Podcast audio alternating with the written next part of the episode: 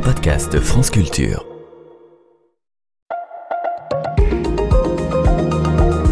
Pourquoi Olympe de Gouges a-t-elle écrit la Déclaration des droits des femmes et des citoyennes? Je vous propose de commencer cette série sur les femmes en évoquant l'une des plus célèbres d'entre elles. En septembre 1791, au moment où la Constitution qui instaure une monarchie constitutionnelle en France est présentée à Louis XVI, Olympe de Gouges adresse à la reine Marie-Antoinette un texte d'une vingtaine de pages intitulé Déclaration des droits des femmes et des citoyennes. Qu'est-ce qui a poussé cette courtisane, devenue femme de lettres, à écrire ce libelle? Olympe de Gouges, de son vrai nom Marie Gouze, née en 1748 à Montauban, est une écrivaine et une metteuse en scène de pièces de théâtre engagées. Les premières pièces qu'elle écrit critiquent vivement l'esclavage et réclament son abolition.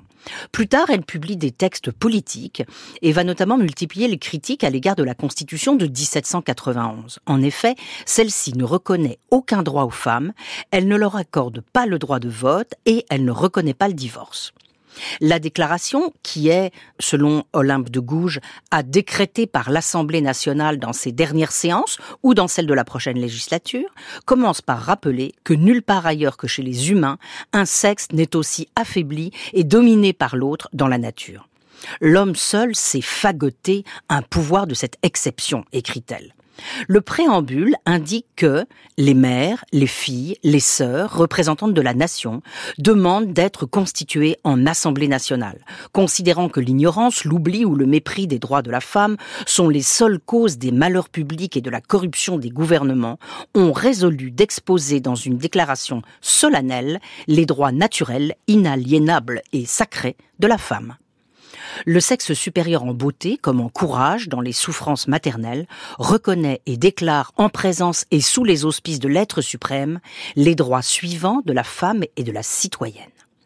Suivent 17 articles qui réécrivent la Déclaration des droits de l'homme et du citoyen en y intégrant systématiquement les femmes, qu'on en juge, L'article premier est ainsi libellé. La femme naît libre et demeure égale à l'homme en droit. Les distinctions sociales ne peuvent être fondées que sur l'utilité commune. L'article 2 soutient que le but de toute association politique est la conservation des droits naturels et imprescriptibles de la femme et de l'homme. L'article 3 soutient que le principe de toute souveraineté réside essentiellement dans la nation qui n'est que la réunion de la femme et de l'homme. L'article 6 rappelle que la loi doit être l'expression de la volonté générale. Toutes les citoyennes et tous les citoyens doivent concourir personnellement ou par leurs représentants à sa formation. Elle doit être la même pour tous. Toutes les citoyennes et tous les citoyens, étant égaux à ses yeux, doivent être également admissibles à toute dignité, place et emploi public selon leurs capacités. L'article 10 est le plus connu. Nul ne doit être inquiété pour ses opinions, même fondamentales. La femme a le droit de monter sur l'échelle elle doit également avoir celui de monter à la tribune. L'article 13 rappelle que pour l'entretien de la force publique et les dépenses de l'administration, les contributions de la femme et de l'homme sont égales, elle a part à toutes les corvées, à toutes les tâches pénibles, elle doit donc avoir de même part à la distribution des places, des charges, des emplois, des dignités et de l'industrie. Le texte propose la suppression de l'oppression et du mariage religieux. Il se termine par un vibrant appel Femme, réveille-toi.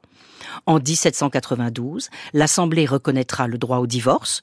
En juillet 1793, Olympe de Gouges sera arrêtée pour avoir pris fait et cause en faveur de la monarchie constitutionnelle. Elle sera condamnée à mort et guillotinée. Considérée comme une des premières féministes, sa panthéonisation est réclamée par plusieurs pétitions.